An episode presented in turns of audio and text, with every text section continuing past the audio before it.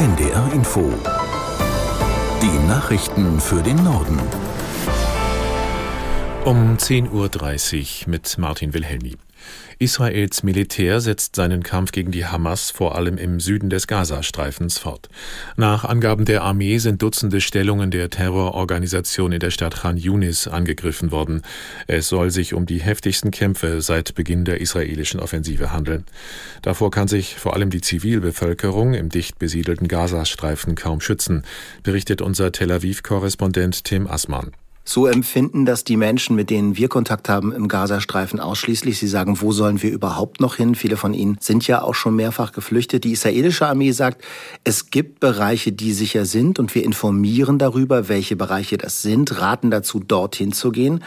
Zum einen ist es aber so, dass in diesen Bereichen vielfach keinerlei Unterkünfte sind, die Leute also keine Möglichkeiten haben, sich irgendwie zu schützen. Und es ist so, dass die Informationen darüber, wohin man denn jetzt gerade flüchten soll, die Leute auch nur schwer erreichen können, weil vieles davon über das Internet läuft und Strom und Internet im Gazastreifen häufig ausgefallen sind. Also auch das macht die Lage noch einmal schwieriger. Unterdessen berichtet die Nachrichtenagentur AFP, dass ein vor etwa sieben Wochen im Libanon ums Leben gekommener Videojournalist wahrscheinlich Opfer eines israelischen Angriffs wurde. Dazu wurden laut AFP neben Satellitenbildern auch Zeugenaussagen und Videos von Fachleuten ausgewertet. Demnach wurden insgesamt sieben Reporterinnen und Reporter von einem Panzergeschoss getroffen, das in der Region ausschließlich vom israelischen Militär verwendet wird. Die Kolleginnen und Kollegen des getöteten Journalisten wurden teils schwer verletzt. Die Bahn bereitet sich mit einem Notfahrplan auf den heute beginnenden Warnstreik vor. Die Lokführergewerkschaft GDL hatte gestern Abend ihre Mitglieder dazu aufgerufen, für 24 Stunden zu streiken. Im Personenverkehr soll es heute um 22 Uhr losgehen, im Güterverkehr bereits um 18 Uhr. In dieser Zeit ist unter anderem die Zugbindung aufgehoben.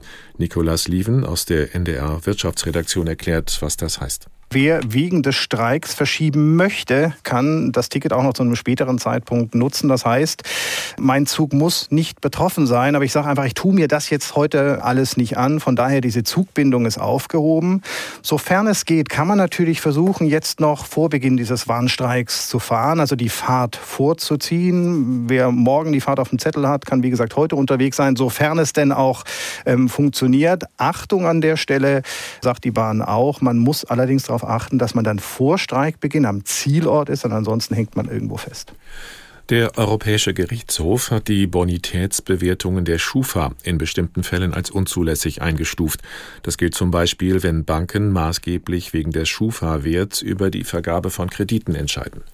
Wie der EuGH heute in Luxemburg urteilte, handelt es sich in solchen Fällen um automatisierte Entscheidungen, die in dieser Form verboten sind.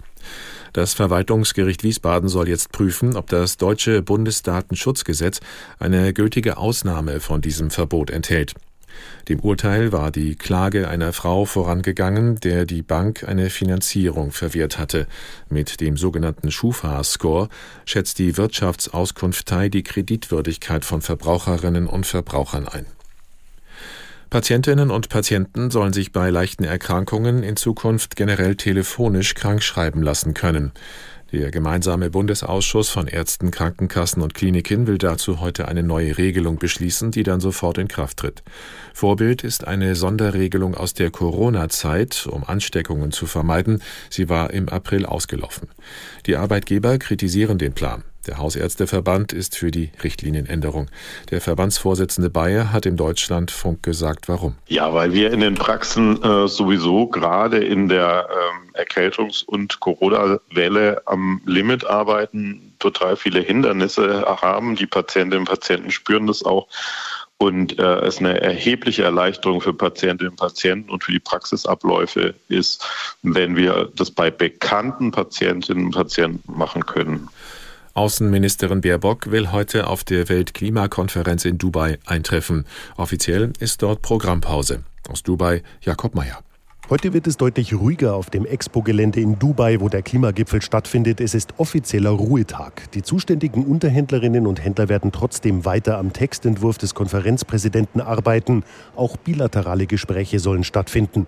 Besonders umstritten ist beim Gipfel die Frage, ob die Staatengemeinschaft sich grundsätzlich darauf verständigt, die Nutzung von Kohle, Öl und Gas zu beenden.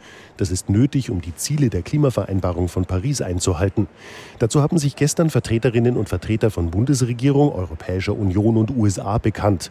Ölförderländer wie Saudi-Arabien sperren sich. In Peking hat der EU-China-Gipfel begonnen. Kommissionschefin von der Leyen und Ratspräsident Michel wurden von Staatschef Xi empfangen.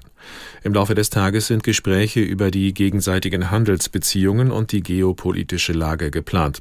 Zum Auftakt sagte Xi, China und Europa müssten zusammenarbeiten, um für globale Stabilität zu sorgen. Gleichzeitig warnte er die EU davor, sich in so wörtlich innere Angelegenheiten Chinas einzumischen. Beide Seiten werfen sich Verstöße gegen Wettbewerbsregeln vor. Und das waren die Nachrichten.